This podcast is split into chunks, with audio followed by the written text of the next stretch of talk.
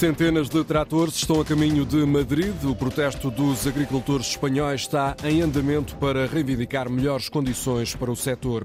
O ministro da Administração Interna considera que os polícias devem ser obrigados a responder quando incorrerem em atos de indisciplina. Palavras de José Luís Carneiro, numa altura em que as plataformas sindicais da PSP e da GNR decidiram cancelar a manifestação prevista para Lisboa no dia 2 de março. Nesta edição, vamos até Coimbra, à Biblioteca Joanina, onde vai começar um processo de digitalização dos 30 mil livros que estão ali guardados. Na cidade, os estudantes estão 11 graus a esta hora, 12 no Porto e em Lisboa, 15 em Faro e no Funchal, 16 em Ponta Delgada. Edição das 9 da manhã com o Frederico Moreno. Já arrancou o protesto dos agricultores espanhóis. Pretendem invadir a cidade de Madrid com cerca de 500 tratores e realizar uma marcha até à sede do Ministério da Agricultura. Junta-se em direto a este jornal a correspondente da Antena 1, Ana Romeu. As máquinas agrícolas, Ana, dirigem-se para o centro da capital espanhola, onde te encontras. Bom dia, é verdade. Estou nesta altura na porta de Alcalá, na Praça da Independência. É para aqui que os tratores que viajam em direção a esta zona em cinco colunas se vão concentrar, depois uma mais pequena à volta de 40 vão descer ladeando o Parque do Retiro até ao Ministério da Agricultura. Aí vão se concentrar juntamente com todos estes agricultores que já chegam aqui, serão à volta de 5 mil, é esse o número indicado que vão hoje, durante toda a manhã, protestar diante do Ministério da Agricultura aqui em Madrid.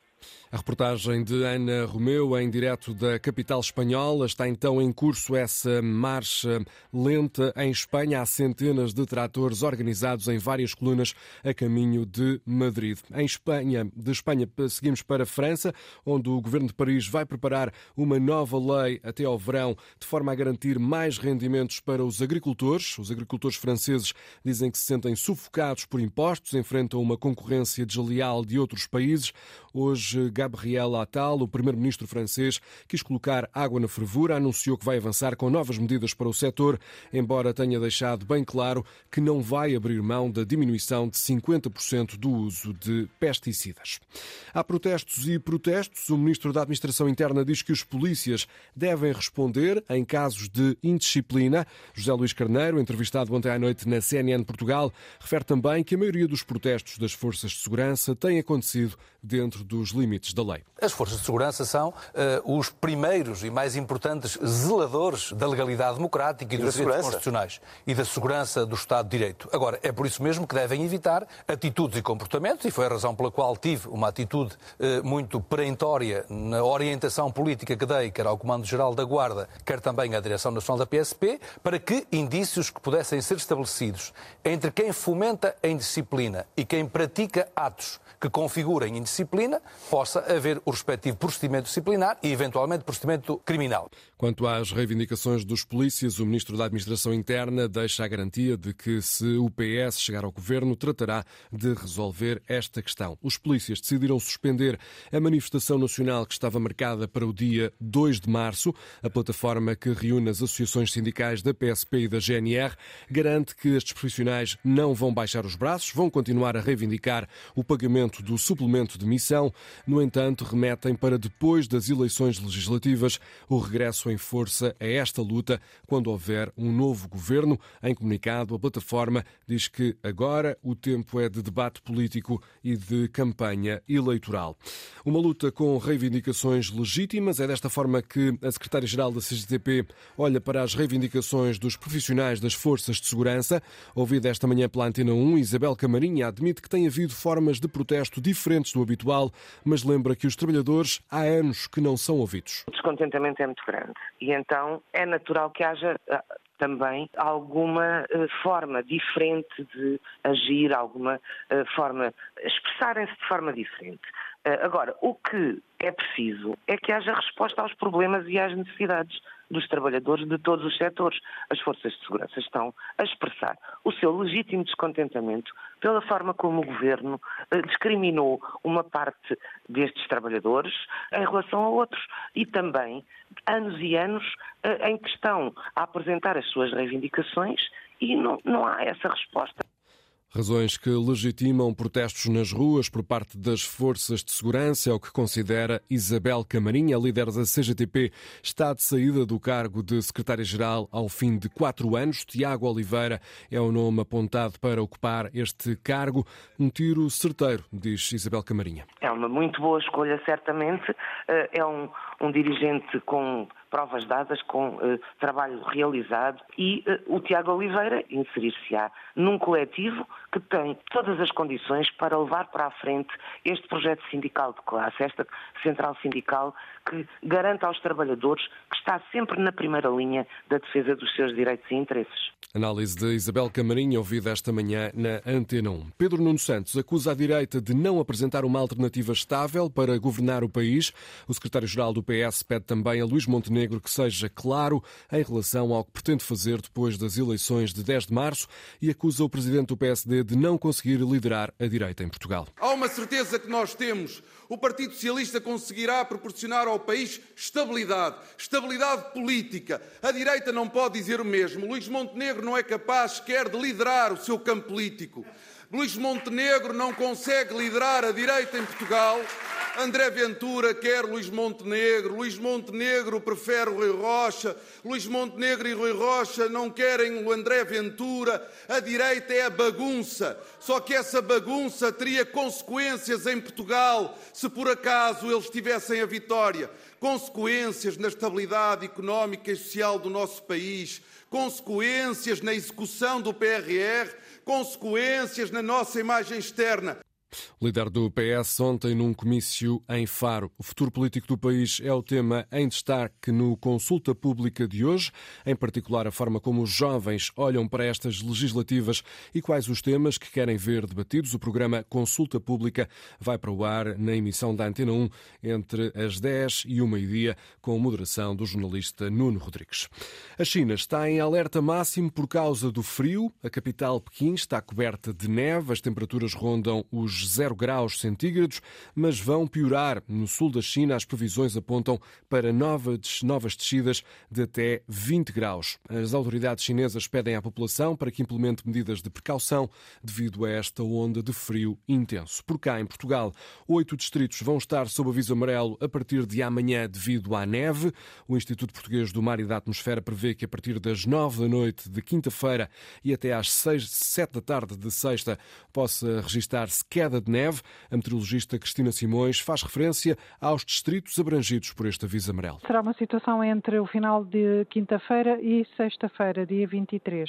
Temos então um aviso emitido para os distritos de Viana, Braga e Porto, os do interior, Bragança, Vila Real, Viseu, Guarda e Castelo Branco. Temos também aviso emitido de agitação marítima forte na costa ocidental, a começar no uh, de nível amarelo e a passar depois gradualmente uh, para o nível laranja, o que significa que as ondas irão aumentar para entre 5 a 7 metros o meteorologista diz também que os portugueses podem contar com um agravamento do estado do tempo a partir de amanhã, também com chuva e a descida acentuada das temperaturas. Principalmente chuva, períodos de chuva, passando gradualmente a regime de aguaceiros. O vento também é intensificar, especialmente no litoral e nas terras altas, vento forte com rajadas, que poderão chegar a 60, 65 km no litoral e até 80 nas terras altas, 80, 85 km por hora. São as previsões do Instituto Português do Mar e da Atmosfera. E atenção aos espirros, por causa das alterações climáticas, o calendário de alergias está a mudar.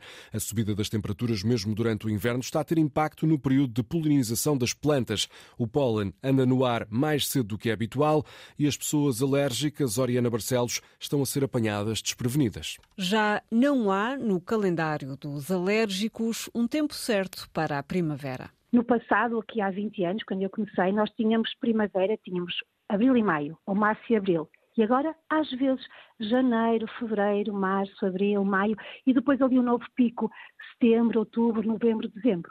A antecipação do calor adianta também o tempo de polinização das plantas e, com isso, o padrão das alergias. Isto acaba por traduzir uma temporada de alergias mais longa e muito mais difícil. No consultório da alergologista Ana Cristina Moretti, os doentes dão conta das mudanças. Apanhados de surpresa pelo calor antecipado, não conseguem precaver-se contra os pólenes. O doente precisa de perceber que antecipadamente tem que começar a sua medicação controladora e tomar também os cuidados necessários para diminuir a exposição aos pólenes que também implica mudanças no dia a dia do doente. O problema, diz a presidente da Sociedade Portuguesa de Alergologia, é especialmente grave para quem sofre de asma. Muitas das crises graves de mal asmático, com necessidade de ingressar o doente em cuidados intensivos, é precisamente uma rápida eh, de, de, de, degradação da parte respiratória pelos pólenes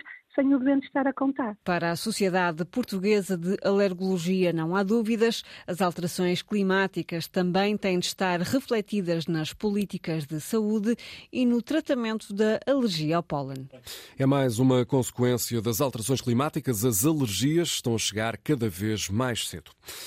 Pelo menos duas pessoas morreram na sequência de um ataque aéreo de Israel contra uma zona residencial de Damasco, na Síria. Nesta altura, não há ainda mais detalhes sobre o que aconteceu. Sabe-se que, para além das vítimas mortais, há também registro de feridos. Na Coreia do Sul, o governo ameaça os médicos com detenções caso os protestos continuem. As urgências de alguns dos maiores hospitais do país estão lotadas. Mais de 7 mil médicos sul-coreanos em formação fizeram greve ou demitiram-se nos maiores hospitais do país estão descontentes com o novo plano do governo de Seul, que quer alargar a formação a milhares de novos profissionais de saúde a partir do próximo ano. O governo justifica-se com uma população cada vez mais envelhecida e a necessitar de maiores cuidados de saúde. É uma forma de preservar o conhecimento. Todas as obras literárias que estão na Biblioteca Joanina, em Coimbra, vão ser digitalizadas. É hoje celebrada uma parceria nesse sentido, Joaquim Reis, para que cerca de 30 mil livros não fiquem apenas no papel. O protocolo, agora celebrado entre a Universidade de Coimbra e a Autoridade Literária de Sharjah, vai permitir a digitalização do acervo da Biblioteca Joanina. A Autoridade Literária é um organismo governamental de Sharjah, um dos sete Emirados que integram os Emirados Árabes Unidos. A parceria com a Universidade, segundo o vice-reitor Delfim Leão, nasceu do momento em que o historiador e chefe de Estado de Sharjah, Sheikh Sultan Al-Kazimi, visitava a biblioteca a quando do seu doutoramento honoris causa em 2018. Ele ficou realmente impressionado com a beleza da Biblioteca Joanina. Ele próprio é um bibliófilo notável. Colocou a questão por que não digitalizar a Joanina e torná-la acessível também àqueles que não podendo vir cá possam beneficiar dos tesouros que ela tem. Sem esta parceria, seria possível este projeto? Exatamente nesta dimensão seria difícil. 30 mil livros dos séculos XVI ou XVIII da cultura europeia e portuguesa. Um espólio único que, segundo Manuel Portela, diretor da Biblioteca Geral, para além de ficar digitalizado, irá permitir mais investigação. Vamos poder ter acesso de uma forma agregada que não foi possível fazer antes ao conjunto da coleção e tentar perceber perceber, lendo as imagens, lendo os textos, com ferramentas informáticas, mas também fazendo investigação individual, tentar perceber essa história da cultura e do conhecimento tal como ela está refletida na coleção da biblioteca. É uma mais-valia. Sim, porque a digitalização vai abrir novas perguntas de investigação, do modo como o conhecimento foi produzido nesse período. Os trabalhos começarão nos próximos meses, por forma a ser apresentado um primeiro piloto em novembro, na Feira do Livro de Sharjah. De futuro, cumprindo o desidrato da Universidade de Coimbra de divulgação do saber, todo o espólio da Biblioteca Joanina estará disponível de forma gratuita via internet. Do papel para o digital é o que vai acontecer acontecer aos cerca de 30 mil livros que estão na Biblioteca Joanina, em, Coimbra. Notícias.rtp.pt, informação disponível e em permanência na internet. Jornal das 9 da manhã com Frederico Moreno, simultâneo da Antena 1, com Antena Madeira, Antena Açores e também RDP Internacional.